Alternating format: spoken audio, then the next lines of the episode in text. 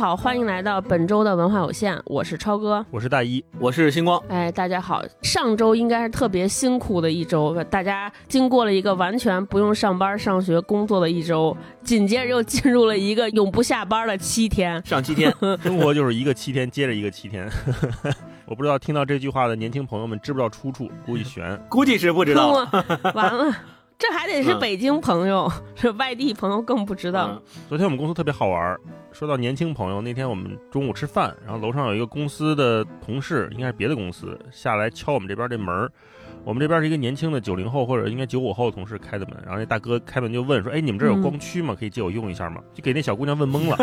姑娘说：“几米长什么线吗？还是什么光纤？她以为光纤光缆之类的，结果就一脸懵逼。回来他就跟我们说说问我借光驱，但是我好像印象中听说过这个词儿，但实际上不知道是什么。确实已经没有这个东西了。现在大老师，你刚说光驱的时候，我脑子里边闪现了一下，就觉得这词儿特别熟，但是也是第一时间卡住。了，就不知道跟这个词儿对应的画面只有现在我们这些做 视频的同事听说过这个词儿，因为他们那会儿还用视频用那个光盘交作业嘛，刻光盘，所以知道没毛病。真是太快了，哼，已经不知道光驱是什么。今天我们来跟大家聊一本书，这本书它的作家卡尔维诺，就我不知道你们俩，就反正我上大学的时候，如果我要是在路上看到一个人捧一本书，他在读卡尔维诺，或者在读这个。普鲁斯特的时候，我都得绕开他走，就离得他远点儿，就是感觉他头上闪着光环，就是因为。我读这些书，就是每个字儿都认识，但是连起来不知道他在说什么。所以我一看那些人，其他那些人捧着这些书看得津津有味的时候，我就心中生出那种崇敬和敬佩，然后同时也提醒自己说，不要和这些人做朋友，就很有可能 他说的话我完全听不懂，我们俩之间彼此无法交流。嗯。然后今天我们这周啊，就读了这个卡尔维诺的《看不见的城市》，果然。印证了我的想法，跟我当年想的一模一样。就至少是在第一次翻开这本书的时候，就对自己产生了深深的怀疑：说，嚯，是我的问题还是他的问题？那铁定是你的问题。对，你要说读卡尔维诺还好，卡尔维诺起码这书薄啊，二百多页。你要说读布鲁斯特那个《追忆似水年华》，对，那个大厚本且看不动呢。嗯，对，是，所以我们在进入聊这本看不见的城市之前啊，我先跟你们俩聊一个问题，就假如今天咱们仨收到一个命题作文，说让你写一个和你相关的城市，就给这个城市写篇回忆录，你们俩想写哪座城市，以及可能会怎么写，以及说我特别想透过这篇文章来告诉大家什么，传达什么。星光，我猜成都。哎，大老师猜对了。我本来想写的是北京，但是呢，我想这个有点太平常了，而且之前大老师肯定写北京，你就 PK 不过他。只会写北京，只能写北京。对，然后我就想，之前咱们读过一些作品嘛，也是基于呃北京写的，有些时候是北平，有些时候写的是北京的过去。那我觉得他们那些作品已经给我们打下了非常好的样板和模范。哟，标准够高的，都是张北海这种是吧？哦，所以如果我们再写的话，很可能就是没有，就人家已经写出了那个神韵了，我们就很难再写得出来了。所以我就挑写成都吧，因为毕竟我也在成都生活了七年的时间，呃，相对来说对这个城市也有。一些了解吧，我可能会从以下几个角度去设计啊。第一个是我对这个城市感觉的改变和变化去写。嗯，最开始的时候我去成都的时候，第一，他那儿那边的人说的话我听不懂，呃，没法交流。然后呃，所有的地方的地名和街道的名字我都不认识，也不清楚，呃，不知道哪是哪儿，也找不到。我只能通过打车，呃，告诉人家一个目的地，人家带我去了。至于怎么去，呃，中间经历了哪些路，多多远，我都不清楚。呃，所以会有一开始。对这个城市是有一种陌生感和一种疏离感。嗯，我深刻的知道我自己不属于这儿。就我没有对这个城市有任何归属感，不像我，比如呃，大学刚上大学第一学期，呃，放假回家之后，我一回到北京，我就对北京有一种归属感，我就感觉到啊，我回家了。我到这儿，我到家之后，各种呃事情都熟悉，包括这里的人，这里的呃亲朋好友，这里的街道，呃，这里的每一个人说话的方式、说话的语气，我都很熟悉。就我知道我属于这儿，我有这样的一种特别的感觉。但是在成都最开始的那一段时间里面，我完全没有这种归属感，我就觉得我是一个外。地人，我就觉得我不属于这儿，嗯这个感觉很强烈。我听到这些我就有点高兴，一个北京人说自己是外地人，就瞬间有一种赢了的感觉。你也有今天，所以后来等到我呃在那个成都待的时间长了以后，我慢慢慢慢熟悉起来了，我也听得懂他们说的话了啊、我也能跟他们交流了，我也知道呃学校附近的那些街道的名字，就是我怎么样去能够方便快捷，有几种方式。渐渐渐渐的，我都掌握了这些之后，我发现我的融入感和我的归属感也是在一点一点的加强。我发现终于这座城市好像在我的身上打下了一点不同的印记。呃，在我是一个从北京来的外地人身上，我好像渐渐渐渐的有了一些成都人身上的特质，比如说我特别享受成都这个城市，他们都说特别巴适嘛，就特别休闲。就是成都的那些人，他们的休闲方式就是打麻将、喝茶就各种方式。我渐渐渐渐的也融入了这样的生活方式，我也知道了。这个生活方式很爽，就是因为我学了打川麻之后，跟大家一起打麻将确实很舒服，所以我渐渐渐渐的也发现自己身上开始有了成都人的气质，有了这座城市的气质。那我希望有一个写的角度，就是从这个变化的角度去描写我跟这座城市逐渐融合的过程。后来以至于到我毕业以后，后来到研究生的时候，我也到新加坡去出国了嘛，然后在新加坡又是经历了重新经历了这样的一个过程。然后等到我从新加坡回到成都以后。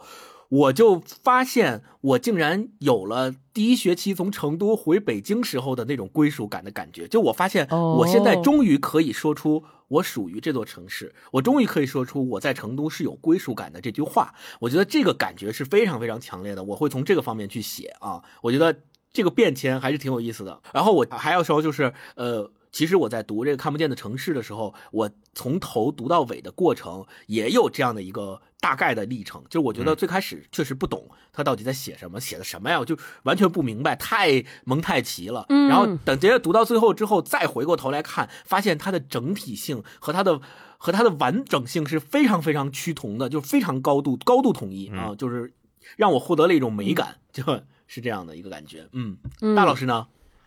哎，我真的太匮乏了。我想这问题想了好久，我想我只能写北京，我没有别的城市，我嗯 哇，那你就得跟张北海 PK 了。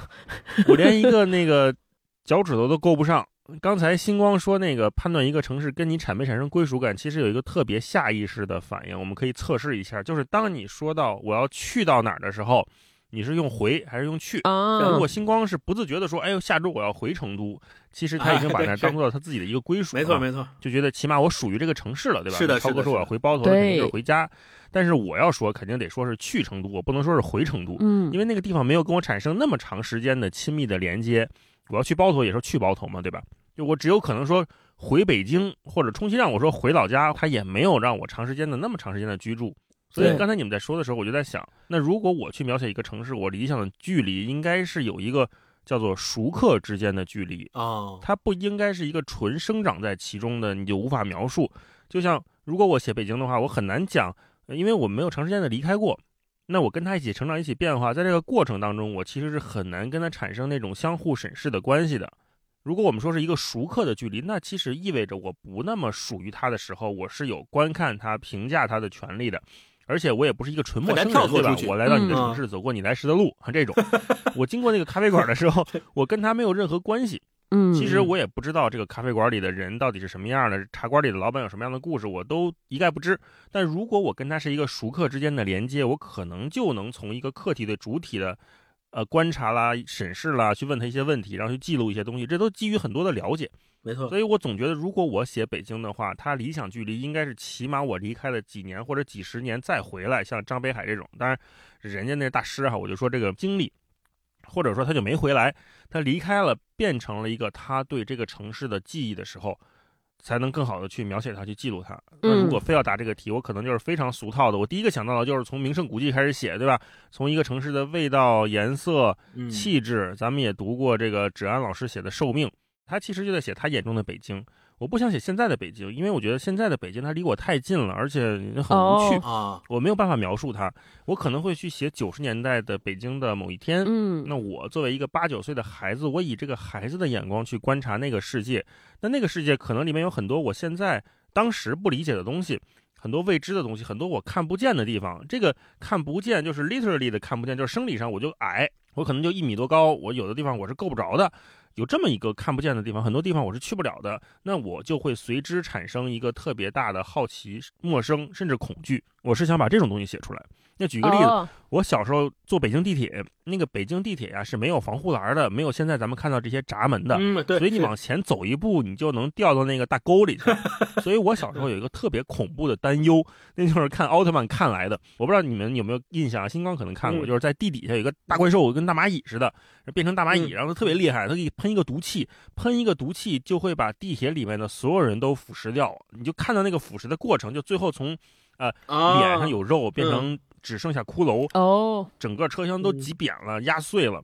那现在起来，我觉得都有点限制级了吧？你就骷髅头嘛，在电视上演，这合适吗？给小朋友看不太好吧？然后最后就因为都变成骷髅了，我就很害怕，然后很害怕那个地铁里边那个陌生的黑暗的隧道。对，嗯嗯嗯，所以那个时候我记得坐地铁，北京那会儿一号线应该是从苹果园到西单，就是到西单就停了，就没有了，是最早那个一号线，然后后来二号线才建西单这么一圈。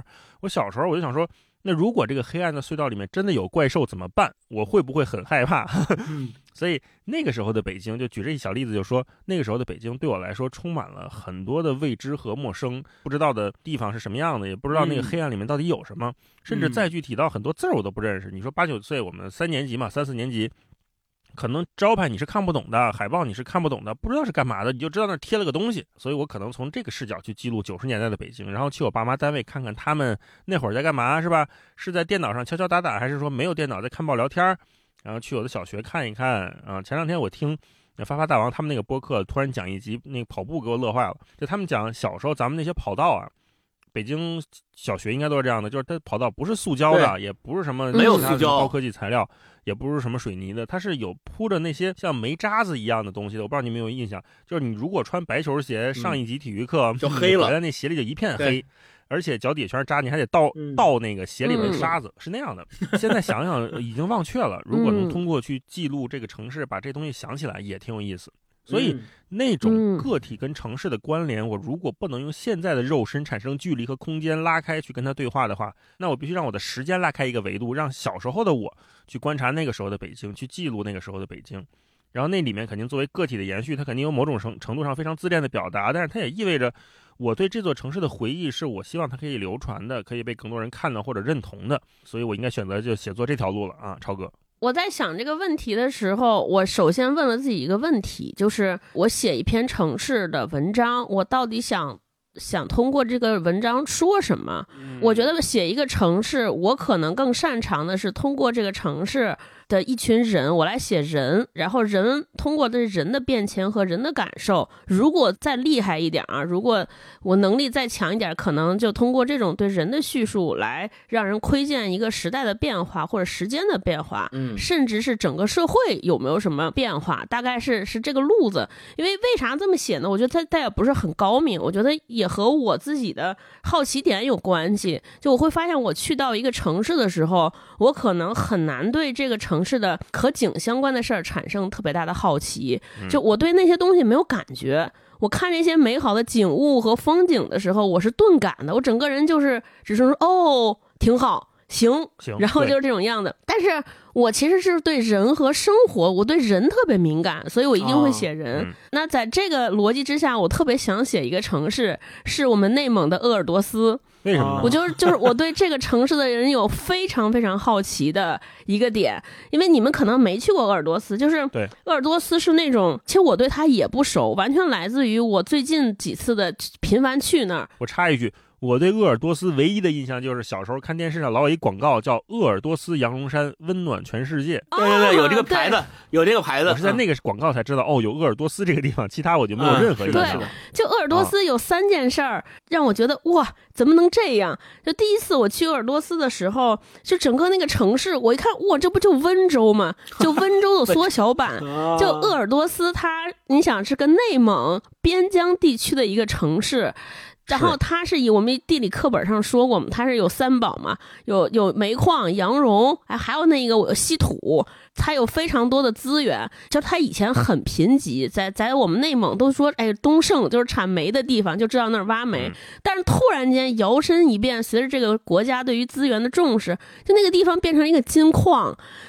然后就是一夜暴富。大家谈起鄂尔多斯的时候，都说哇，好有钱，就是对就是用有钱来形容。我我曾经看过一个数据，好像鄂尔多斯一度时间的，就是内蒙的 GDP 的，居然在中国排的很靠前。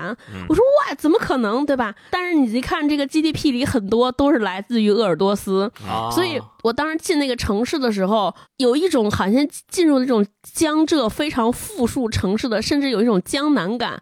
就是鄂尔多斯有一个新城叫康巴什新城，我当时去了一次，就特别觉得。哎呀，就是无法形容，就特别震撼。就这些建筑做的跟鸟巢似的，就是 一说就是嗯一个世界著名的设计师设计的建筑，就是每一个都有自己的来历，对，都是那种特别恢宏。你如果闭上眼不告诉我是从哪儿走进来，你就站在这儿说这个地方就是特别富丽的温州，我觉得很多人都相信。你想内蒙跟温州差多远？然后那些建筑非常现代。但是与与此非常对称的是什么？街上没有人，哦，就是康巴新城没有人，鬼城我去那个地方，就是它是相当于完全拔地而起建了一个城，它不像北京是稍微改造改造，对吧？我在旧的上面改造什么这样，那个好像。有点像在城市的副中心，像北京今天说好，我把燕郊重新建了一个城，新城，对，然后好像居住在当地的人也不愿意去新城，我愿意在我老破小的地方生存，所以新城极其壮观，但是没有人去，这就特别变成了一个旅游景点。这些旅游景点你就看一个图书馆，然后你就觉得非常西式，非常洋气，但突然间上面有一些特别有内蒙元素的东西，你就觉得很不融合。我首先就是对这个城市非常非常好奇，我特别想跟住在那的人聊一聊，嗯就是他们是如何看待自己城市的这种变化和变迁。嗯对，这是第一个。第二个呢是关于鄂尔多斯人身上有很多传说，我觉得所有的人听到这个名字的时候都联想到一些点，就都有几个故事会在脑中回响。比如说这个鄂尔多斯的这些煤老板们。就是住了别墅，然后家里边院里边停着十几辆车，然后每一辆车的单价可能是比咱们所有人的车都贵，都是那种百万级的豪车。但是也会有这些富豪一夜间崩塌，就是这些煤老板们又把这些车低价变卖，就是有人的那种财富瞬间的变化。很多煤老板都是他自己都不知道自己怎么变得有钱，也不知道自己。怎么着变得一无所有？所以我觉得这个故事也特别有趣。曾经问个不休，是吧？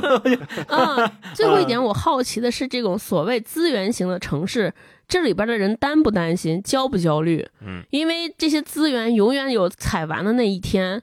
如果这个资源尽了之后，再怎么办？你想，咱们当年写读过这个叫血色的海风中失落的血色馈赠，那个嗯角落，也是一开始个资源矿矿藏，大家都去那儿去，然后终于有一天它荒芜了，嗯啊，这个城市就没有了，所以我就特别好奇，想跟这些人聊一聊，说，哎，你们会不会担忧？你们有想过自己的未来怎么样？你对这些未来有可能到来的不好的事儿做过什么准备吗？嗯嗯，这就是我特别想写的一个城市，但是我对这城市完全不了解啊，嗯 就是但是就特别想去那儿住一住，然后观察观察，看看有没有些结论。嗯，就纯好奇，你想在那儿生活吗？我不知道，我没答案，因为我对这个城市完全很少有认知。我可能就是去那儿住上一段时间，把这些答案都能回答了之后，再决定我是否能够居住下。因为我现在对它的所有的认知都是那种标签似的词语、大词儿。嗯，但是我觉得今天我们讲卡尔维诺看不见的城市里边也会说过这个问题。你对一个城市的认知，你的其实语言那个词越准确，你感觉到越准确，但其实你会离那个城市越来越远。所以我可能描述的这些根本就不是鄂尔多斯，是我脑海中或者人们嘴中构建出来的鄂尔多斯。然后过去一看，发现这些人们其实也不是这样的，很有可能。咱们不是嗯聊过那个东北的变化吗？讲张医生与王医生，那超哥写完可能就是张矿长与王矿长 写他们的故事。是 是是，行，那我们聊完这个，然后我们开始进入这本书啊，《看不见的城市》。这样，我们聊之前还是按常规，大老师先给大家讲一讲，嗯这到底是本啥书啊？怎么就这么难？这么难？怎么这么费劲？嗯嗯，我读这本书的时候也是觉得挺薄的，二百多页，但是读起来发现好像怎么读的那么慢，感觉有一个奇怪的错位。嗯因为这本书呢是卡尔维诺一九七二年写的一本书，那我们都知道卡尔维诺是一九八五年去世的，所以你看，这相当于是他创作生涯中后期的一本书了。这本作品，那早期卡尔维诺其实他是经历了一系列的反抗运动啊、左翼青年的这个思潮什么之类的。他早期写实主义很多，到了他写作的后期才做了这种大量的这种幻想式的预言式的作品。然后我们今天读《看不见的城市》也是其中之一，可能是最有代表性的一本书，就招牌一样的作品。嗯你可以把它看成散文、游记，甚至是旅行文学的一种，因为它的名字也太像旅行文学了，叫《看不见的城市》，而且里面又有这个马可波罗。那你提到马可波罗，肯定会想到旅行啊，对吧？嗯同时，你也可以把它看成寓言、童话，甚至某种哲学、心理学的书都可以。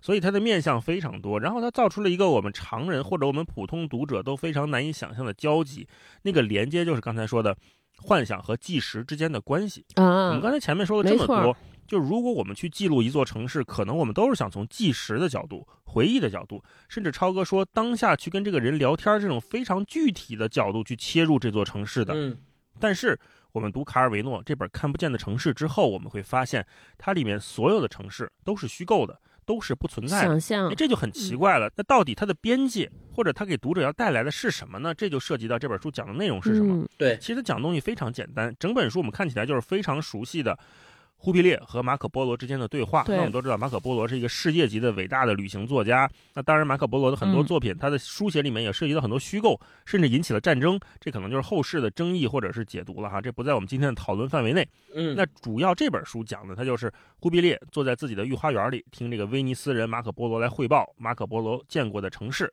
他有点像《一千零一夜》那个感觉，就是对哎，来你给我讲个故事，你来勾住我的心思，哎这样。然后这本书呢，一共有五十五个城市，每个城市都有它自己的名字，每个城市它都是虚构的，而且我们可以认为，就是这五十五个侧面都是卡尔维诺作为作者或者马可波罗自己来编造的。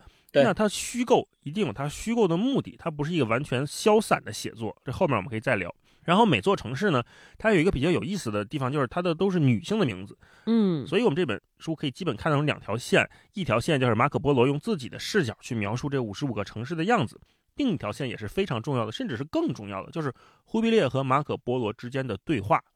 它在我们现在看来有点像很多心理咨询，甚至哲学讨论啊，到底存在的意义是什么呀？我的拥有到底是什么呀？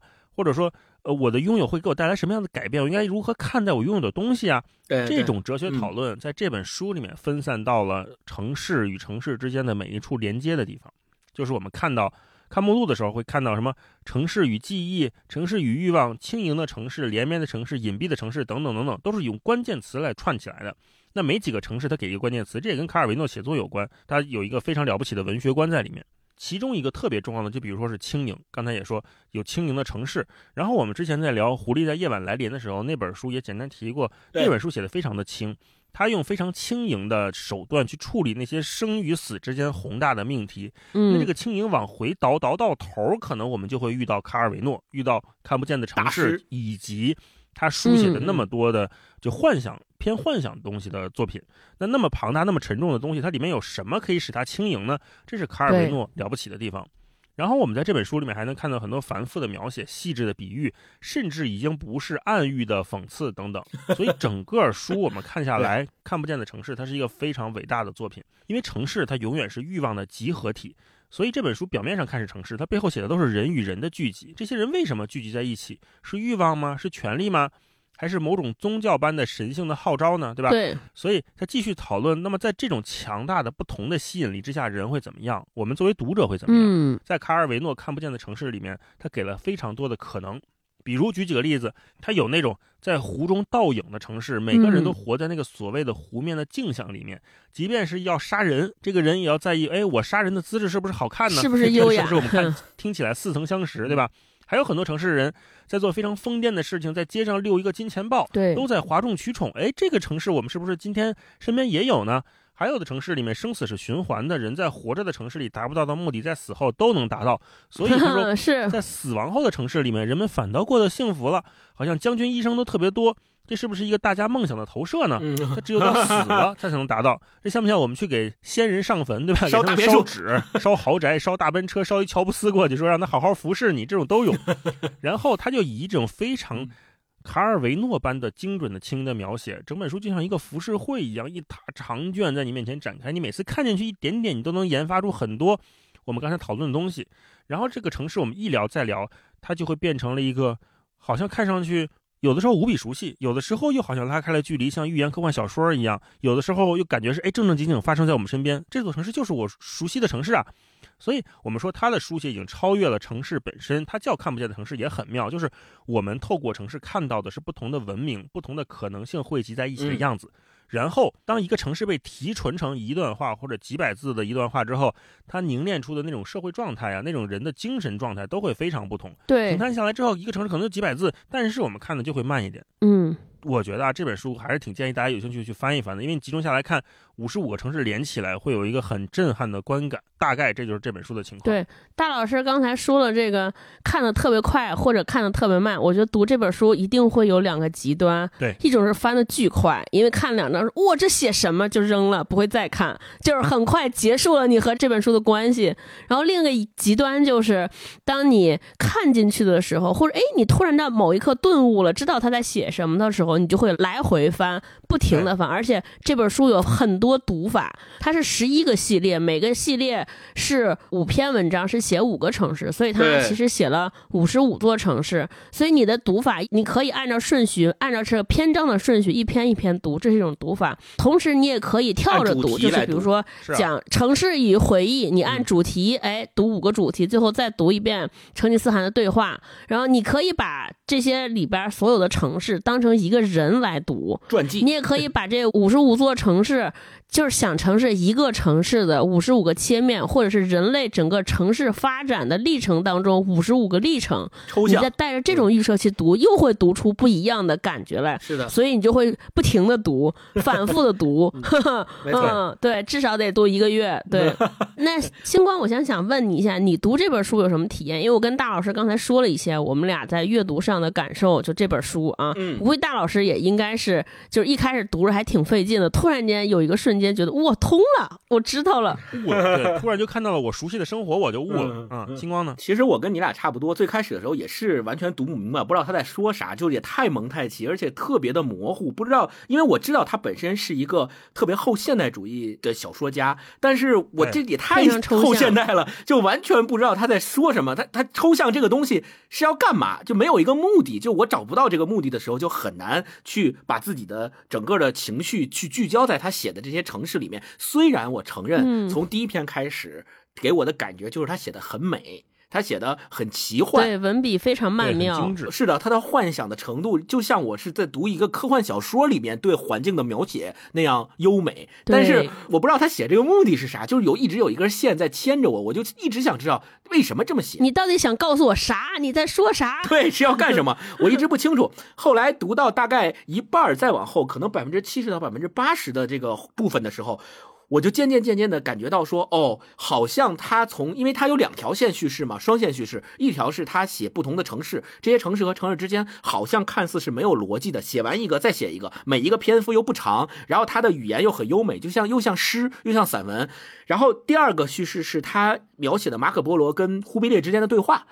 我是把这两个部分结合在一起，读到百分之七十到八十的时候，我才渐渐渐渐抓到说，哦，好像他要写的是一个整体性的什么东西，但是我又没有办法明确的说出来到底是个啥。等到我读完整本书之后，我再回头看，把它看作一个整体的东西，我才发现，哦，原来卡尔维诺是用一个非常精巧的结构构建起了一个像艺术品一样的东西，呈现在我们面前。然后它这每一个艺术品都有不同的切面，每一个切面也有不同的脉络。纹理对，是。然后你把它整个看起来之后，就像是你在看一个雕刻的非常精细的钻石，啊、就每一面都会发出光芒，然后每一面都是晶莹剔透的。关键它每一面折射自己，你都能看到自己的影子。对，对而且有很多呃具体的那个城市，我会。看到他的隐喻和他的联想，就他到底想说啥。然后很多段落的时候，我也会有自己的理解，并且我相信这个理解会因人而异。就是我们三个人看可能都有不同的理解，就虽然他写的都是同一段，对，这个是我读这个书的真实的体感，就非常的有意思。就像我打开一个盲盒一样，我先打开这个盲盒，它有好几层，第一层、第二层我都不知道这里头到底是啥，然后还继续打，继续打。等我打开，基本上都快打开完了之后，发现里面是一个非常璀璨的钻石在里头等着我，是这样的一个感觉。刚才星光说，呃，说卡尔维诺写的这本书啊，像一个艺术品。我突然间想到了读这本书的体验和去看毕加索画展的体验非常像。反正我自己啊，我说这画啥呢？这对吧？就是感觉小孩儿特别稚嫩的笔触，就立体主义嘛，他把？就画成这样，我感觉我也行啊我也能画呀，对对吧？这怎么能是画家呢？对，就像卡尔维诺翻开这本小说，一看，哇，每章这么短小，这么这么点儿，对吧？哇，这不是大师吗？大师怎么写这么短？然后第二点是你看画的时候会说。就觉得哦，这是他的风格，这是他的风格，但是你又觉得说这风格也是不是在追随个性，是不是就是强要凹一个跟其他人差异化？就像我去看毕加索的画，别人都那么画，对吧？我偏不，然后甚至我怀疑说这是不是就是因为这个人不会画画，所以才这么画，对吧？嗯。对，但是当你毕加索画展看到他童年画的那些特别逼真的油画，特别精准的油画，就是手法非常高超的，你你就有一个疑问说，哇，原来他也会画正常的画啊，对吧？就是翻这本书也是，就是当读城市篇章的时候，我就看，我说这写啥呢？到底想说啥呢？但是看到他在和忽必烈进行对话、描写对话的时候，哦，这人也会像正常人一样写呀，也可以写五个 W 一个 H 呀，在哪儿发生了什么事儿。对，然后就开始提高了警惕，说哇，大师写这个肯定是有不一样的用意。然后到最后，你经过反复看、反复读，再看了好多资料之后，就突然间就像大老师说悟了，才明白哇，人家大师就确实是大师。就是我的心路历程的都是这样，都是先从不理解到质疑，然后甚至还有些愤怒，到最后哇，就是跪下崇拜，都太厉害了，太厉害了。没错，没错。嗯，就刚才超哥说这个路线，其实也跟卡尔维诺他写作状态有关。你看他早期的那些写实主义，就是因为他对生活的感悟非常具体，然后对比到艺术发展的脉络也是一样的。你就说像古典主义那会儿追求那么细致，文艺复兴的时候就事无巨细的描绘一个天庭的壁画，对吧？最后把眼睛对画废了，把颈椎也画废了，一辈子就画这么一张，整个人也不行了。他是用生命去完成一幅对具象。就跟照片似的。特别的具象。对，星光说那个，然后我们再到熟悉的，我们说印象派到野兽派到毕加索这一系列的后现代当代艺术，你会发现人们都开始走到抽象这一面，对吧？走到了一个幻想，走到一个我画我眼中看到的世界，我眼中的人就是三角的人的脸，可不可以？可以的。嗯，对，没错。接下来，星光给大家介绍介绍卡尔维诺到底是谁，他为什么要这么为难我们？我对卡尔维诺之前的一个认知啊，读完这本书，我就对他有一个。佩服，我说哇，这人脑洞也太大了，因为他写了五十五个幻想的城市嘛，五十五个虚构出来的城市。第一，我说哇，这人太厉害，这不出门就能写游记，对吧？当代博主不就这样吗？对，那那不一样，这就看出卡尔维诺和他们的差别了。就五十五座城市完全不一样，这相当于说他构架了五十五种世界观，在一本书里边。我当时我就觉得太狠了，就。即便写科幻小说，你也会发现，大多数的科幻长篇小说，它其实只是在一种世界观架构之下来写吧。但是卡尔维诺是五百字儿构建一个，一共构建了五十五个。然后我当时就想说，这些拍科幻片的导演和编剧应该看这个，就看这本书之后，应该能凑着五十五个电影。你 随便拿一个过去用就行了，写了一个素材库。对对，所以星光给我们讲讲卡尔维诺到底咋了？他他为什么？嗯，卡尔维诺呢，他现在可以被誉为是说当代意大利最有世界影响力的作家。他的爸爸是意大利人，妈妈呢是撒丁岛人。然后他为什么他的全名叫伊塔洛·卡尔维诺？我们注意他前面那个伊塔洛呀，名字是他妈妈起的。为什么要起这个名字？是因为其实呃，卡尔维诺出生在古巴。他出生在异国他乡，没有出生在意大利。他妈妈为了让他不忘记故土，所以给他起了一个跟意大利的发音相似的名字，就是伊塔洛·卡尔维诺。英文写出来也是伊塔洛，对 L O 结尾的。所以他的妈妈是刻意起这样的一个名字，就是以寄托他对故乡的怀念。然后，呃，卡尔维诺呢是在二十四岁的时候就发表了他的第一篇处女作，叫《通向蜘蛛巢的小径》。这个小说的背景呢是取材于呃他在意大利参加过这个游击队的活动为历史背景的一个长篇小说。然后我们要说到这个游击队，就要特别要提到，呃，卡尔维诺在年轻的时候曾经加入过意大利共产党，嗯然后他也为这个机关报写过很多的文章。后来，呃，匈牙利事件发生了以后，他就在那个报上发表公开信，也退出了这个意大利共产党，有这么一段经历。所以他在处女作的小说里面有写到过游击队，并且他跟他的兄弟也真的在二战里面曾经参加过游击队的战争，抵抗法西斯运动。啊、这个是他的一个人生经历，哦很重要的人生经历。然后在五二年的时候，他完成了一篇中篇小说，叫《分成两半的子爵》这个小说是他的代表作之一。后来分成两半的《子爵》和另外两本小说，一本叫。呃，树上的男爵，一本叫《不存在的骑士》，这三本小说组成了三部曲，叫《我们的祖先三部曲》。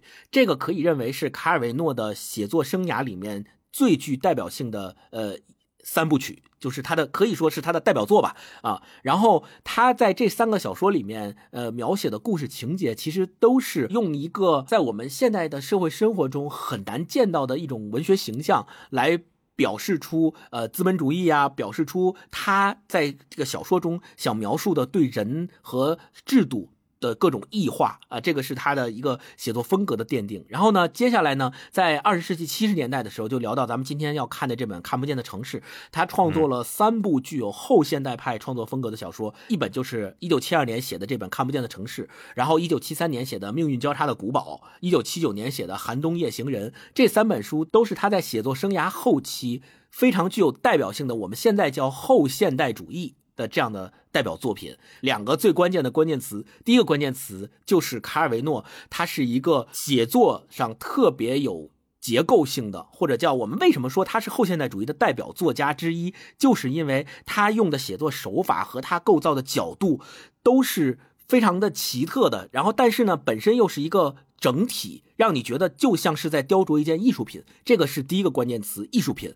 第二个关键词就是遗憾，就是说到了，在一九八五年的时候，他因为突发脑溢血，然后离开了人世。但是在这一年，正好诺贝尔文学奖是要颁给他的，所以很遗憾的就是他在马上就要领到诺贝尔文学奖的时候，遗憾的离开了这个世界，没有拿到诺贝尔文学奖。但是我们知道，嗯，以卡尔维诺的。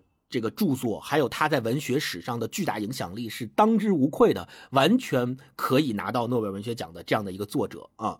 然后接下来我们要说的就是，我们前面也讲过，为什么这本书它非常读起来有一种呃像。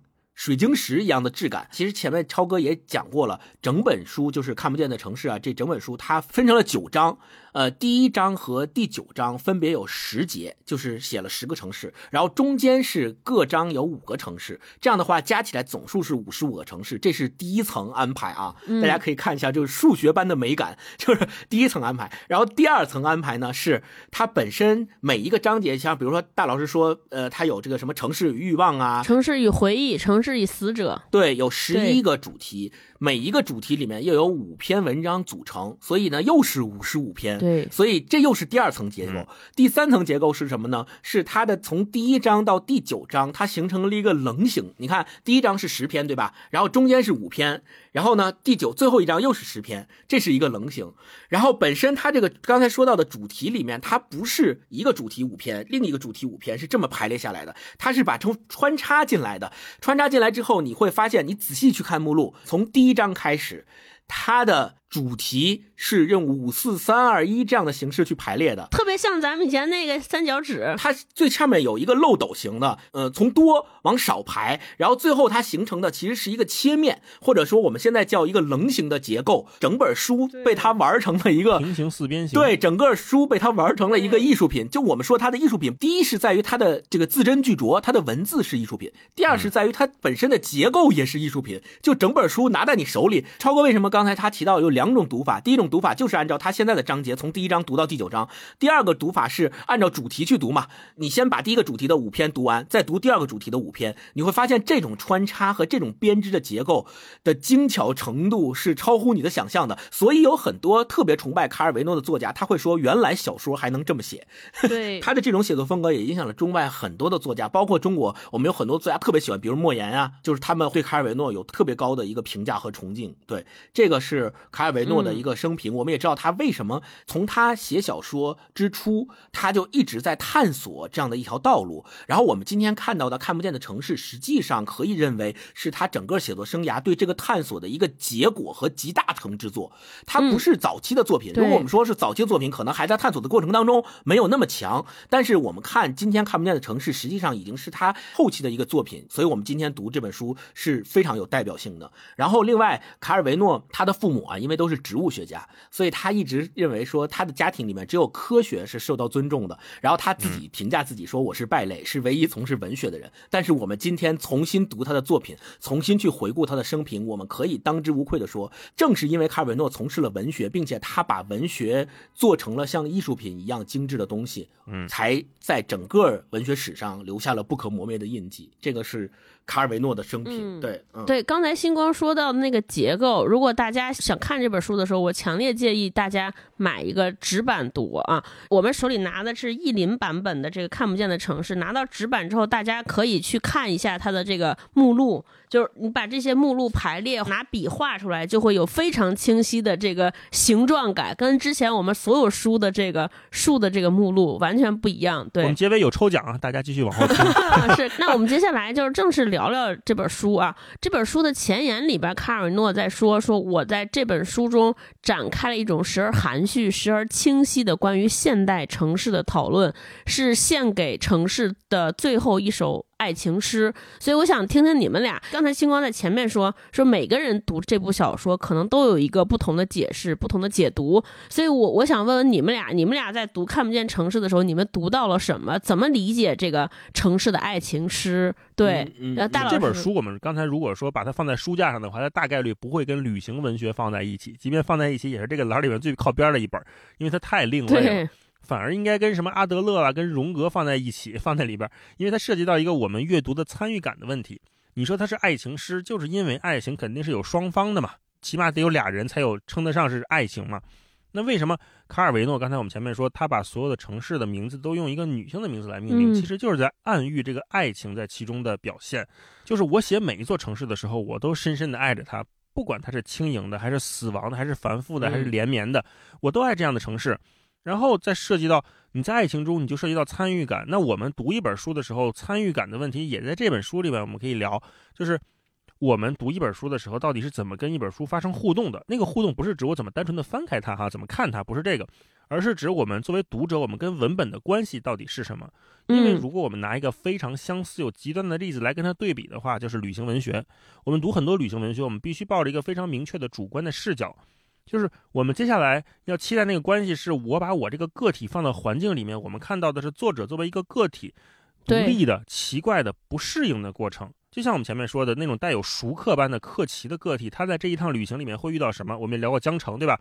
那河北他本身就是一个美国人，他到涪陵这个地方他会遇到什么呢？然后我们作为读者也会想象，如果我参与到其中的话，我会怎么反应？具体到我会喜欢吃什么，不喜欢吃什么，吃什么吃不惯拉肚子，都是在这个城市里面发生的。对，但是。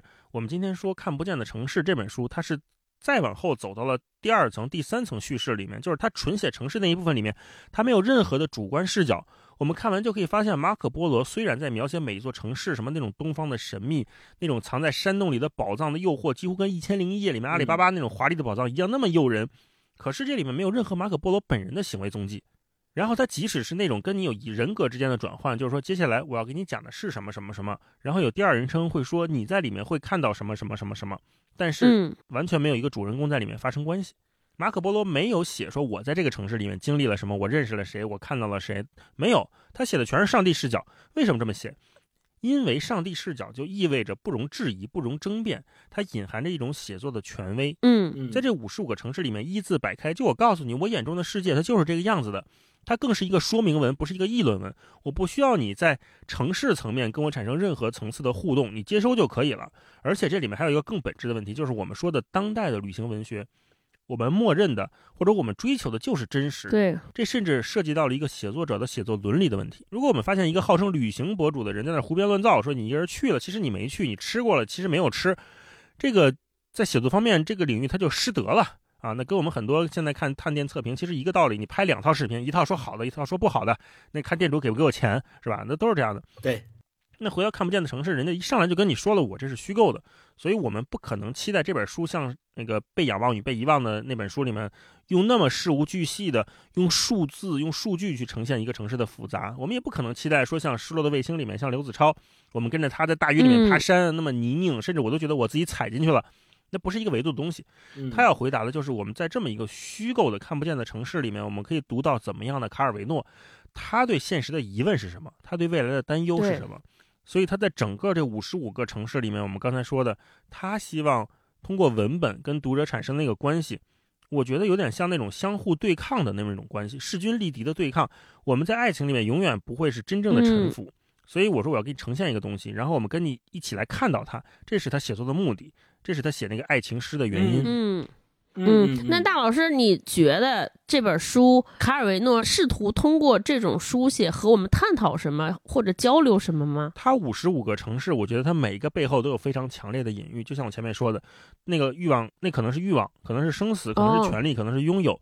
他那个拥有的主线，其实在整个马可波罗跟忽必烈的谈话里面，就是一直在持续的产生对抗的。对，如果我们把那条线单拎出来看的话，最开始忽必烈跟马可波罗的对话，他产生疑问或者他期待的是什么？以及到最后一篇忽必烈跟马可波罗对话的时候，你会发现忽必烈最后好像和解了。这个是他可能要通过无数个城市去给读者或者给忽必烈呈现的，就是忽必烈他不光是一个蒙古大汗，一个是在世界上可能曾经拥有权力最广阔的人，他拥有最多的疆土、最多的人民。那么他的困扰是什么呢？对吧？嗯，星光呢？呃，我对爱情诗这个概念的理解，首先。呃，是从文字的美感上来讲的。刚才前面提到了，它首先是特别的，又像散文，又像诗。它的每一篇都不长，然后读到最后又有哲学的思考在里面，你就会觉得哇，他怎么写的这么高深莫测，让你觉得好像什么都说了，又不知道到底说了啥。这是我最开始读的感觉。什么都说了，到底你说谁呢？你说谁呢？对，是的，对。然后爱情诗，我的理解是，首先，比如说我们在呃。以前写情书的时候，我们通常都会用一些虚无缥缈的大词儿，大部分的这个内容肯定都聚焦在说“我爱你”的某某些气质，或者是我们在花前月下什么，就你会描写这些虚化的东西。对你是一个德智体美劳全面发展的好少年，所以本身这爱情诗它就比较好的概括了。卡尔维诺对这五十五个城市的一个描述，他的手法是抽象的，嗯，他的手法是虚构的，他没有真正到过这个城市，完全是在他的脑子里演绎出的这五十五种设定。所以，如果真的把它放在科幻小说里面来说的话，每一个设定都可以。把它扩展和延伸出一个更加庞大的世界观，我甚至觉得我们就可以以这个为蓝本写五十五个不一样的科幻小说。就这科幻小说，这些人都生活在这五十五个不同的城市里，然后因为这五十五个不同城市有不一样的面貌和不一样的设定，会引发出和繁衍出不一样的故事在这个里面。所以就是它本身的文本啊是非常具有延展性的，虽然它每一篇很短。但是给你的想象空间是无限的，所以我想的这个爱情诗就里面包含着无限的可能和给你无限的遐想的空间感上来讲，这是我对爱情诗的一个理解。然后紧接着大一老师说的那个，就是我觉得忽必烈和马可波罗之间的这个对话，让我有一个感觉，就像。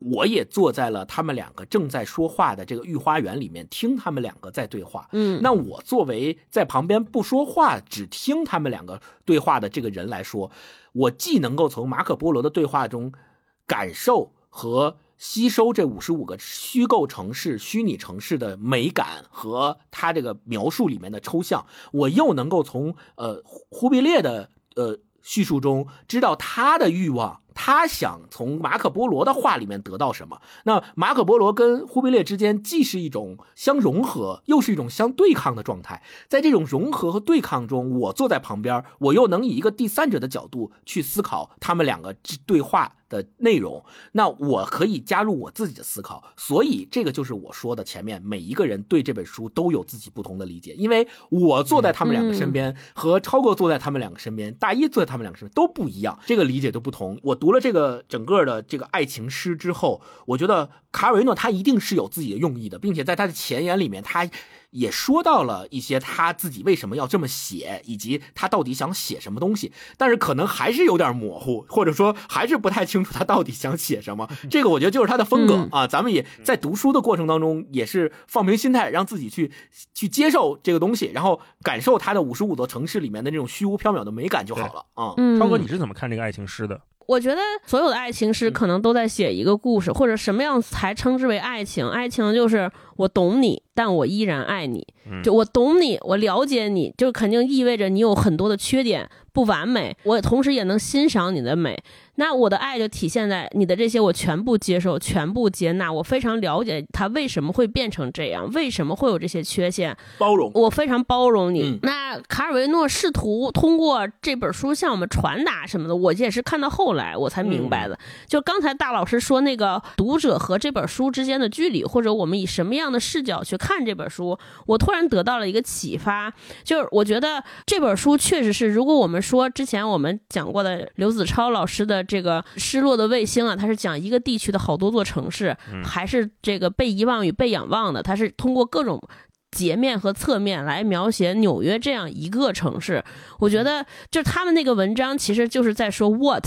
对吧？发生了什么事情？然后通过这些描写，最后让试图让读者读完之后得到一个对这座城市的印象，对这座城市的答案。就是我告诉你发生了什么，就是前面那些前提条件、前因后果，然后后边的结论是什么，让你去自己去总结。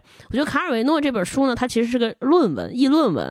我认为他就是站在上帝视角抛出了一个结论，就是我认为城市是怎么构成的，我认为城市就是这么运转的。这是他的观点，就这五十五座城市，它其实更像是我们说论文当中的论证。对，我提出了五十五个侧面来，最后统一达成了那个认知。嗯、对，但我认为，就是我们读过那么多好的游记，然后我们在读卡尔维诺的这篇五十五个虚构小说构成的作品，我觉得他们都是属于伟大的作品。这些作品之所以我认为伟大，就是它一定是通过写成，然后再讨论人，就这个人很大。我觉得就是到 human being 那个阶段了，就是那个，嗯、就说我们人类，我们这个人的这个物种到底在发生什么，到底在见证什么？我觉得它是一个更大的母题，所以我认为它其实是在讨论。你说它的分量上中，我觉得甚至觉得它是个哲学书，就它试图探讨一些非常非常宏大的命题，就人为什么要这样做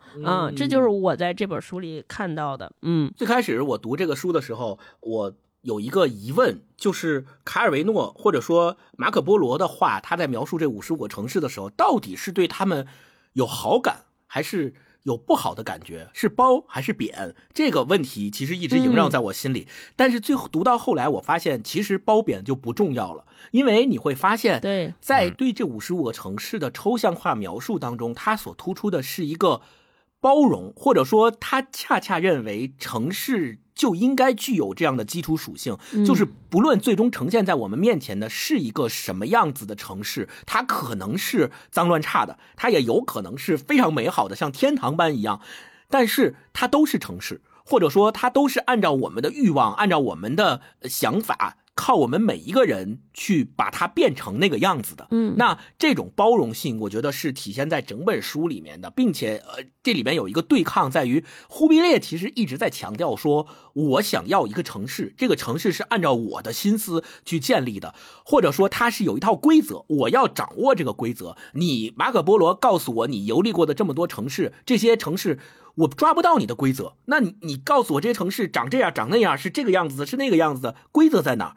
忽必烈一直想要的就是这样的一个规则。他作为一个帝王，他能够掌控的那个部分里面的规则，他希望通过这个入，然后来让所有的臣民，让他治下所有的城市都符合这个入，但这是做不到的。所以刚才前面大一老师说他后来和解了，其实我倒不认为忽必烈是和解，是他没办法，他被迫放弃了他对这个入的追求，因为他发现他真的做不到，他找不到这样的一个规则，让他能够适用于他广大帝国疆域里面的所有城市。就算他自己也真的认识到了，说哦，可能这个城市有千变万化的这个组合排列组合，我需要先把那些固定的排列组合拿出来，然后把那些。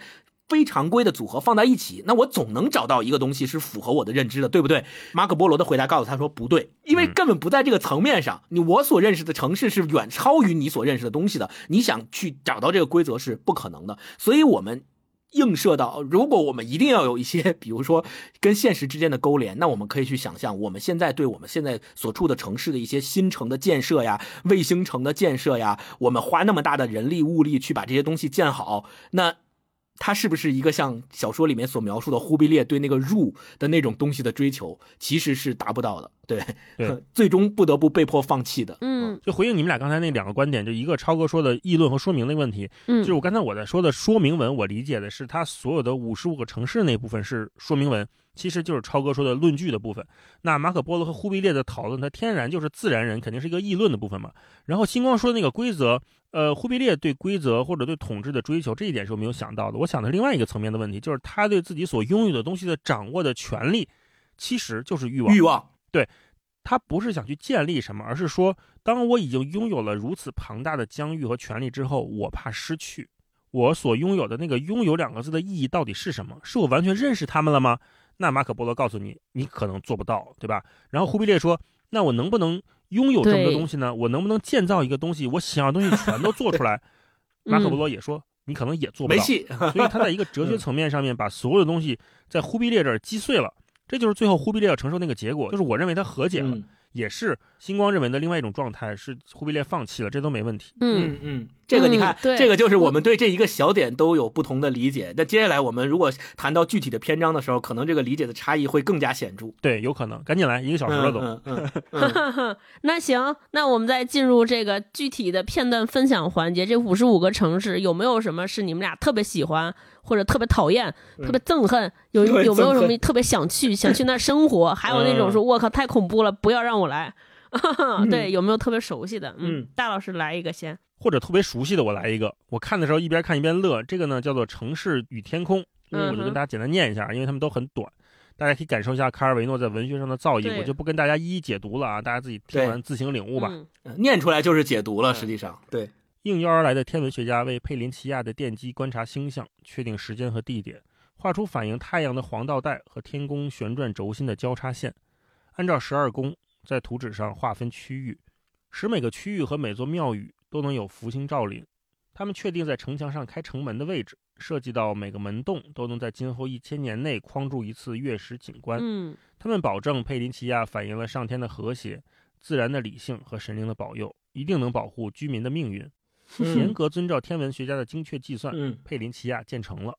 形形色色的人前来落户定居，在佩林奇亚出生的第一代人在城墙内长大，也到了结婚生子的年龄。在佩林奇亚的街巷和广场上，你会遇到瘸子、矮子、驼背、胖子和长胡子的女人，但是最糟糕是看不见的。地窖和阁楼传来粗哑的嚎叫声，那里藏着各家出生的三头六脚的畸形儿。佩林奇亚的天文学家面临着艰难的选择：要么承认他们所有的计算都是错误的，他们的数字不能反映天象；嗯要么说明天国的秩序就是这座魔鬼般的城市所反映的样子。嗯，就结束了，大家可以感受一下啊，每一个卡尔维诺写的城市都是这种风格，四段话就完事儿了，不细说了，大家自己体会。嗯，就感受就好了。对，感受这个感觉。悟到了好。我来分享一个，就是我读这个的时候，又让我联想起了很多现实生活当中的城市。就比如这一篇，就让我联想到了北京啊。我也读一下，大家感受一下，哦是不是有这个感觉啊？这个叫《城市与记忆之三》这一篇嗯，他说：“至高无上的忽必烈汗，无论我怎样努力，都难以描述出高大碉堡林立的扎伊拉城。我可以告诉你，高低起伏的街道有多少级台阶，拱廊的弧形有多少度，屋顶上铺的是怎样的芯片。但是这其实等于什么都没有告诉你。构成这个城市的不是这些，而是它的空间量度与历史事件之间的关系。灯柱的高度，被吊死的篡位者来回摆动着的双脚与地面的距离。系在灯柱与对面山栏之间的绳索，在女王大婚仪仗队行经时如何披红结彩；山栏的高度和偷情的汉子如何在黎明时分爬过山栏；屋檐流水槽的倾斜度和一只猫如何沿着它溜进窗户；突然在海峡外出现的炮船的火器射程和炮如何打坏了流水槽；渔网的破口，三个老人如何坐在码头上，一面补网。一面重复着已经讲了上百次的篡位者的故事。有人说他是女王的私生子，在襁褓时就被遗弃在码头上。你看这句后面他写的这些所有的细微的场景，最终是连成了一个环。就是 call back 回来了。最开始讲的是那个女王大婚时候的仪仗队，后面又说哦，这个人好像是据传说是女王的私生子，然后在襁褓的时候就被遗弃在了码头上，码头上有两个老人在一边补网一边在聊这些过往的掌故。嗯，整个的故事是融会贯通在一炉的，并且他前面点了题说，组成这座城市的。并不是所谓的那些建筑和灯柱的什么高度，这些都不是，而恰恰是。构成它的空间量度和这些历史事件之间的关系，你看，它就像是我们走在北京城，我们看钟鼓楼，我们看这个鼓楼大街，我们去这个广场上，或者去去其他的那些有历史遗迹、非常有年代感的、有时间量度的地方，我们会回忆起，哦，这个几百年前是谁谁谁走过，那个几百年前是谁谁谁建的，曾经在这里发生过什么事情啊？这里干干干过什么？那里干过什么？这个东西才融会贯通成了现在的北京城。假如说你只是把这个建筑，重新复制一个，放在一个荒原上或放在一个平原上，告诉他说这就是北京城。其实不是，我们谁都不会认可那个是北京城，而是认可的是这个跟时间量度和历史事件相交织的地方才是北京城。这个就是我读这篇的一个，我跟现实产生了一个非常强烈的勾连。我觉得他写的就是这个事儿。嗯嗯，超哥来一个。真是，我当时读这个的时候想到的也是北京。我那段时间不是老去雍和宫，我去给一公司做品牌顾问，他们公司在雍和宫大厦，然后我就老去那儿路过。雍和宫那儿有好多胡同，我就每次就是站在一个胡同的人家门口，我就在想，哇，你这个重音，胡同 对，胡同，胡同，就我当时每个站在门口，我就觉得里边发生过很多。事情，这个事情可能是恐怖的，也可能是温馨的和温暖的。我觉得就是每一个有历史足迹的城市，都特别像星光刚才分享那个城市。嗯嗯，我我念一段啊，我也是念这段。这个是连绵的城市之三。到达特德鲁时，若不是看见特大字母拼写的城市名字，我还以为是到了刚离开的飞机场呢。他们驱车送我经过的郊区，跟其他地方的郊区别无二致。都是一些黄黄绿绿的小房子，循着同样的路标，穿过同样的广场，绕过同样的花坛。市中心的街道陈列着同样的商品、装潢和招牌。我是第一次见到特鲁德，可是已经对将要下榻的宾馆很熟悉了。我已经听见和进行了跟买卖五金制品商人的对话。我已经度过同样的时日，透过同样的酒杯，看过同样的肚脐在来回摆动。你为什么来特鲁德呢？我问自己。我已经想启程离去。你随时可以启程而去。他们说。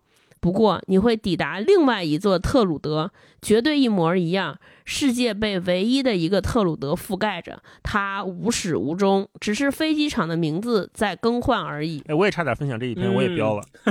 对，是我不知道你们俩是不是跟我的感慨一样，就是这些年在。旅游或者去到其他城市的时候，你会发现，就是我们很多大都市长得越来越像。就如果你不要深入到这个小的县城或者更下一些的，就这个空间里边，你只是在。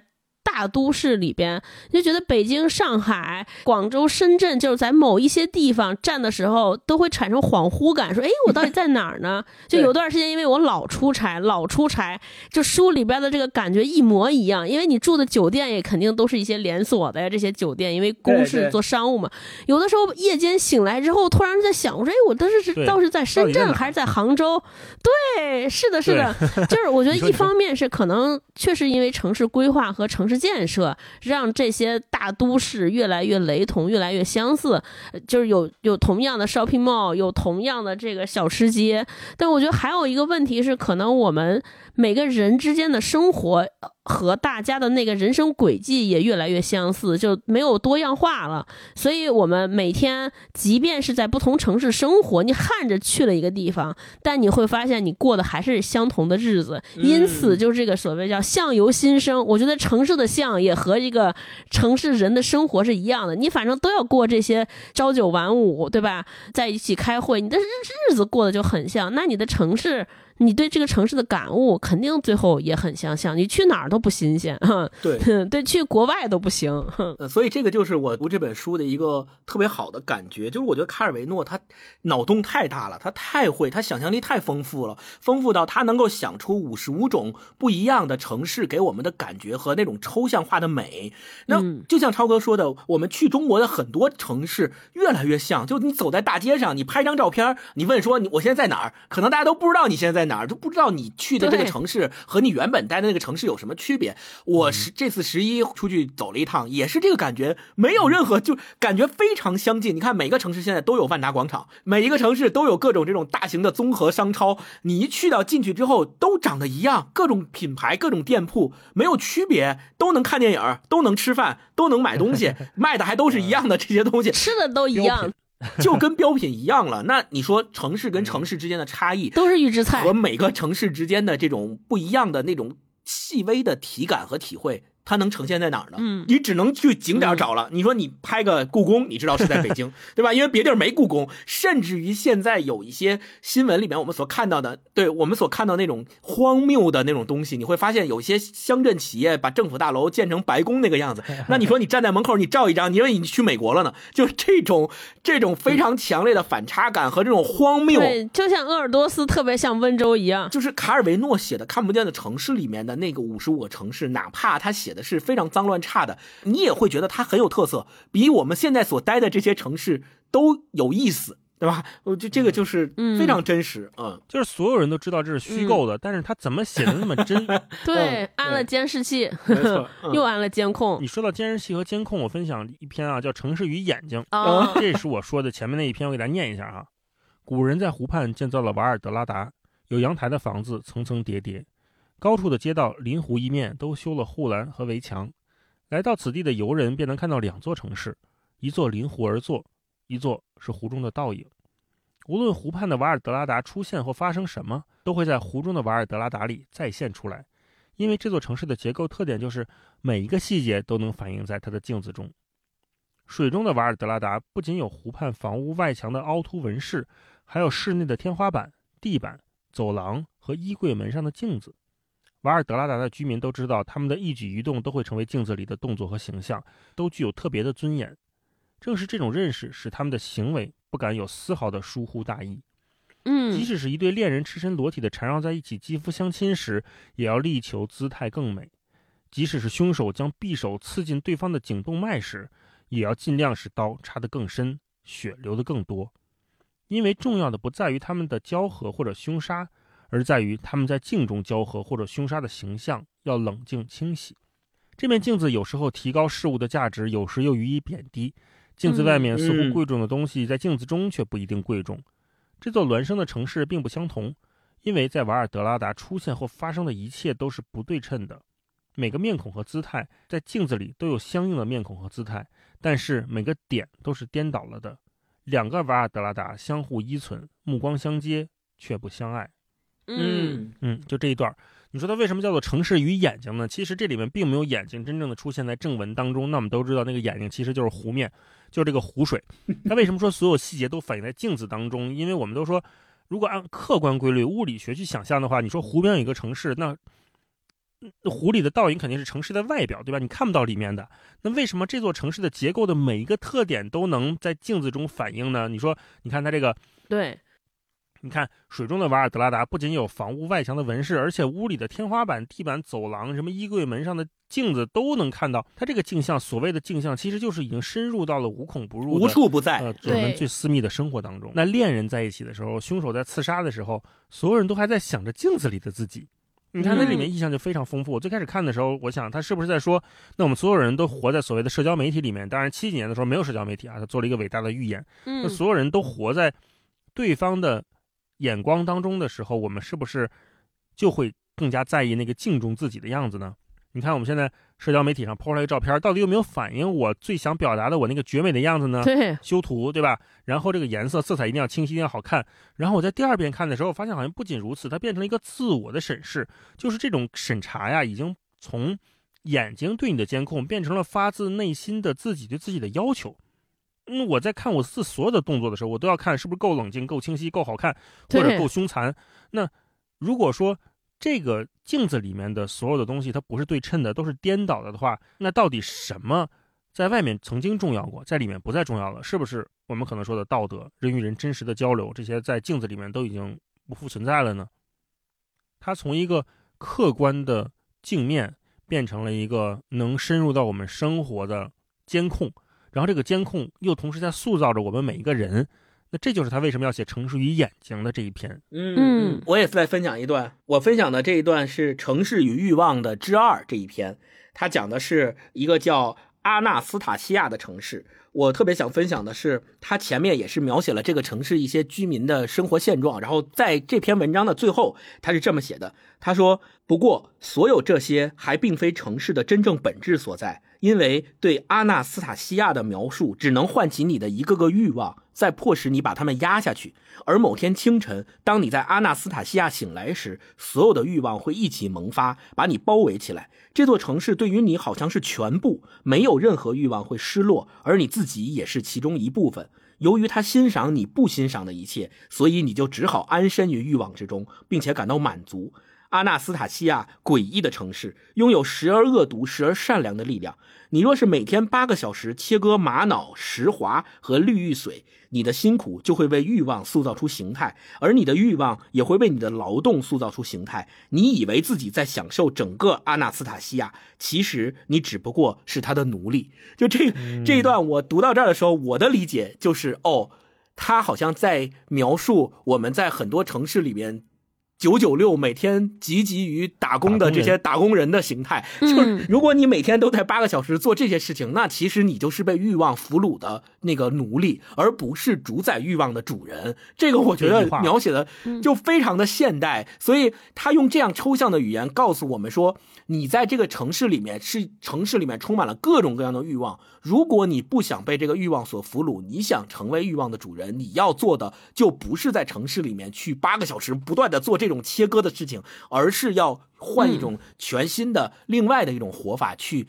和这个城市的各种欲望相处，你才能不被俘虏。对我觉得哇，这个简直就是一个哲学思考的一一 一个一一篇文章，对，写的非常好。，所以我觉得，得它就特像哲学书。嗯对，超哥来一个，这个是《城市与贸易》之二。这座城市叫克洛埃，在克洛埃这座大城市里，在街上走动的人们彼此都互不相识。每次碰面时，他们都想象着关于对方的各种情况，可能发生在他们之间的相遇、对话、惊奇、爱抚、轻咬。可是，竟然谁都不和他人打招呼问候。他们的目光相遇时，仅仅彼此对视一秒钟，然后转移视线去寻求其他的目光，永远不会停留。一个少女走过，转动着肩上的阳伞，自己浑圆的臀部也微微晃动着。一位身穿黑色衣服的女人走过，面纱下一双不安的眼睛和颤抖的双唇，更显出饱经风霜的岁月。还有一个纹身的高大巨人，一个白发小伙子，一个女侏儒，两个穿着珊瑚红色衣裳的孪生姊妹。他们之间有什么东西在穿梭移动，互相投出的目光就像线条，把一个个形象连接起来，并且画出那个瞬间能组合成的箭头、心形、三角形等所有图形。而此刻又有其他人物走入这个场景：一个牵着殉报的盲人，一个手持鸵鸟羽扇的高级妓女，一位美男子，一个比男人还粗壮的女人。这些人偶然会在门廊下避雨，在集市的棚伞下购物，或者在广场上聆听乐队演奏，彼此互不开口，指头也不会动一下，甚至连眼皮也不会抬一下，却能发展成约会、引诱、通奸、纵欢。克罗埃这座最圣洁的城市，时刻都被肉欲推动着。嗯我当时看到这儿的时候，我就感觉到非常相似。我觉得这本书可以用两个视角来看，一个视角来理解，就说，哎，他好像这座城里边的人干了那么多的勾当，但是假装走在街上，好像我们不曾认识，这是一种理解方式。还有一种理解方式呢，你可以就是说，他们其实已经勾当过了，但是大家根本没有了解彼此，之前也没有有交流，所有的交流都是假交流。我看这段文章的时候，就突然想到咱们现在的生活。你说咱们这些人见面吗？其实也不说话，也不相识，每天就靠一些网线和网络，就是一个看不见的网 把咱们连接起来。我们就在线上交流、线上讨论、线上约会、线上恋爱，全都是在线上。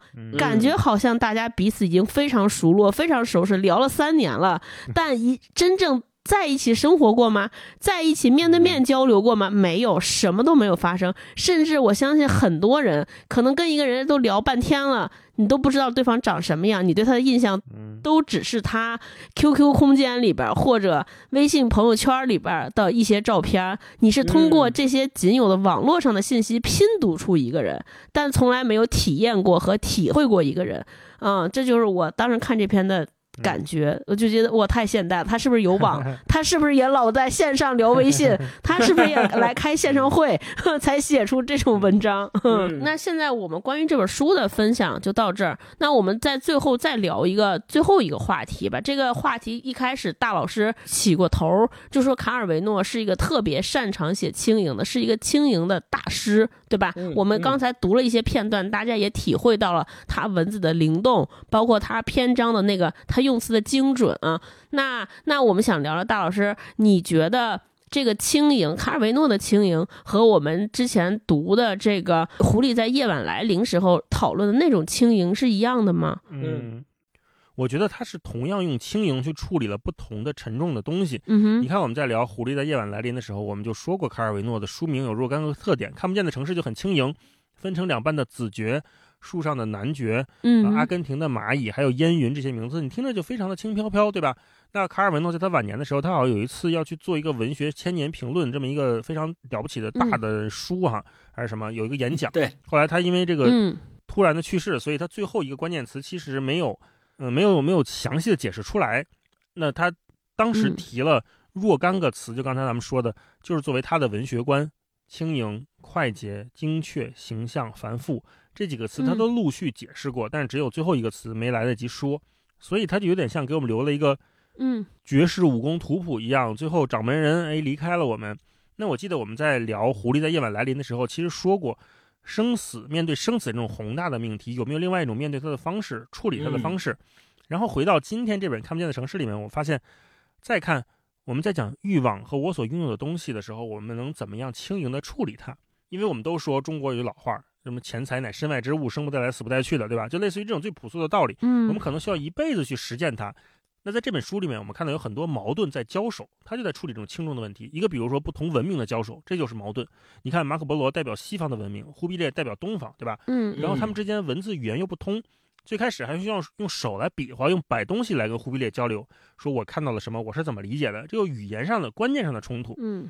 那这里面还有马可波罗，就像一个禅宗里面的智者一样，对吧？我告诉陛下什么是陛下拥有的城市，我来给陛下描述。然后我们又看到，那忽必烈作为另外一种，他代表的就是最沉重的那一方，就是忽必烈本人空虚了，他无法了解自己的土地，他不知道到底什么才是拥有，他要怎么面对这种我们常人无法想象的伟大的空虚？嗯，这本书开头就说了，说你忽必烈征服了那么多人，面对了那么多杀伐，砍了那么多人的头，然后征战那么多土地。他为什么征服敌国的胜利，怎么就变成了他承袭他人的深远祸患呢？对，甚至陷入绝望。这个就是刚才我们一开头说的，他两个话题提出来，就是我们所有人如何面对“梦寐以求”这四个字。永远的那个最美好的瞬间是你等待，对吧？我等这个东西到，或者说我期待一件事情发生，那个期待是最美好的。当你真正获得某种东西的时候，接下来感觉是什么？他把我们当代人那种心理上的变化写得无比的具体，就是你疯狂的盘他之后，你很快就进入那种忽必烈同款空虚，对吧？关键就是在理念上，我已经完全达到了我的目标，我人生没有遗憾了。但是我们会提出疑问，一个轻盈的疑问，就是说，你的人生没有遗憾，真正是一个终极美好的状态吗？对，不是，对吧？忽必烈为您亲测，所谓的没有遗憾，最终带来的终极美好，反而是终极的空虚。对，然后就是另外一个客观上的限制。忽必烈作为一个老人，他已经到了沉重的步履维艰的时候，这种客观的生老病死的限制，人的精力的不断下滑，势必你所有的东西都会慢慢脱离你的掌控，甚至成为你面对的一个陌生的客体。你以为你年轻的时候掌握一个你生的孩子，你生了他，你觉得你是他完全的主人，对吧？但慢慢你会发现，这孩子突然有一天不听你的话了啊！你带一个下属，他叫你师傅，叫你很多年，突然有一天发现，哎，他摆了你一道，为了竞争，他踩着你上去了。那还有就是，很多时候你发现你拥有那么多的钱，后来发现所有人都跟你争遗产，都在跟你争权利，这就是万事万物慢慢脱离那个伟大的掌权者的掌控之后，你要怎么处理这种变化？嗯。这个是马可波罗在跟忽必烈说的，也是卡尔维诺在跟所有读者说的。就是卡尔维诺用这个已经大到极端的历史文明级别的成就来跟所有人说，即便是像忽必烈这么伟大的人，他跺脚，他也麻，对吧？他也是平常人。嗯嗯。那接下来他就用五十五个城市来告诉陛下，你以为你拥有的是什么？你可以拥有的是什么？你实际拥有的是什么？他把这三个问题拆开来看。然后我们前面最开始说，我们用一本书。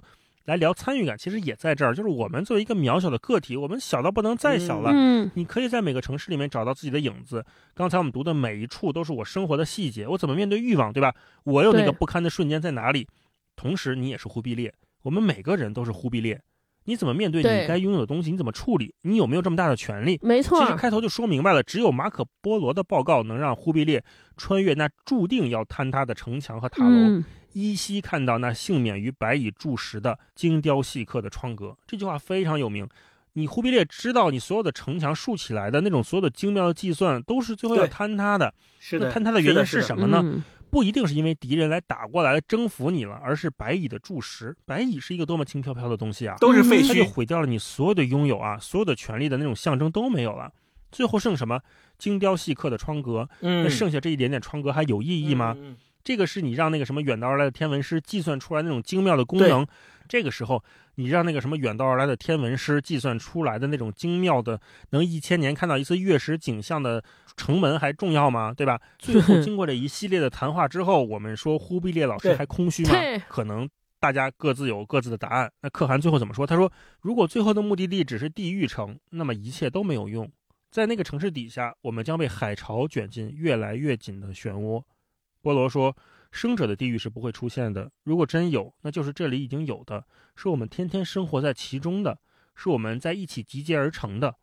免遭痛苦的办法有两种。对于许多人，第一种很容易接受地狱，成为它的一部分，甚至感觉不到它的存在；第二种有风险，要求持续的警惕和学习，在地狱里去寻找非地狱的人和物，学会辨别他们，使他们存在下去，赋予他们空间。”嗯，这就是马可波罗最后一个可汗的解法。那可汗有没有回应呢？可汗会怎么做呢？他没讲。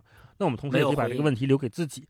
它是一个非常巧妙的轻重之间的博弈。嗯，我特别想分享的就是我对轻重的理解是来自于这个书里面的另外一段，就是我的理解也有我自己的理解，就是他在这篇叫《城市与死者之一》这篇文章里面，他在最后写到说，马可波罗一块石头一块石头的描述一座桥。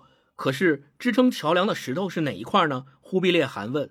整座桥梁不是由这块或者那块石头把可达到，而是由石块形成的桥拱支撑的。忽必烈汗默默地沉思了一阵，然后又问：“你为什么总跟我讲石头？对我来说，只有桥拱最重要。”波罗回答：“没有石头，就不会有桥拱了。”对这个，我自己的理解就是这个 A、B 之间的选择。呃，很多人都会有自己的理解。对于我来说，我的理解就是他给忽必烈汗用这样的一个预言，告诉了他一个普世不变的真理，就是你所追求的那些东西，你所追求的欲望也好，权力也好，其实不过在历史当中都是废墟，最终都会变成废墟，变成过眼云烟。你所要想的，在你的庞大的帝国疆域里边，按照你所要构建的那个规则。建立起的那些城市都是镜中楼阁，都是空中花园，都是最终要消亡消失的。最终形成这个城市，最终能够留下来的，在历史上有印记的，还是每一块石头。所以 他的这个隐喻就是说到这儿，大家应该你能够想到了，就是为什么马可波罗在跟忽必烈汗对话的过程当中，我觉得他是一个特别有勇气的人，他能够通过他自己的旅行经历、见闻和他的隐喻，告诉忽必烈汗很多用明面上的话，可能说出来就要被杀头的 那个话来说，这很多的隐喻。所以我觉得这个其实恰恰就是我们所理解的权力。啊，高高在上的权力和我们这些看似没有权力的普普通通的人之间的一种博弈和他的一种关系到底是什么？就是石头和桥拱的关系。高居高位的人更在乎的可能是乔拱，因为他认为乔拱最重要，他能支撑起整个帝国。但实际上，形成乔拱的是每一块石头，没有我们这些石头，哪来的乔拱？所以，这个我觉得是我对这这段的理解。当然，我看在做功课的时候，也有很多人理解成说这一段可以是卡尔维诺他自己表达出在文学上面的一个思考，就是文学的文字和它的形式之间的一个辩证关系。石头是什么？桥拱是什么？哪个更重要？二者之间的组成是什么？我觉得这个每一个人读到这一段的时候都会有自己的理解。那我理解卡尔维诺的轻盈，实际上就是大一前面其实也提到过，在整个这个故事里面提到说，他们两个之间的交流，好多地方用语言没有办法形容，所以马可波罗发明了一套用手势来表达的方式。他拿一个什么物体代表，然后用手势来表达，从中不说一句话，忽必烈汗也能够理解。也能够体会，那我觉得卡尔维诺的轻盈可能是在这个之上的一个层次，就是对，当他轻盈、轻盈、轻盈到最后，我们可以设想，是不是卡尔维诺如果他能够描述，当然他现在是以写字、写书的方式来呈现的。如果卡尔维诺他能够用马可波罗向忽必烈汗讲故事的手势的方式去做，他可能会轻盈到没有语言。这个是我我的一个设想，就是。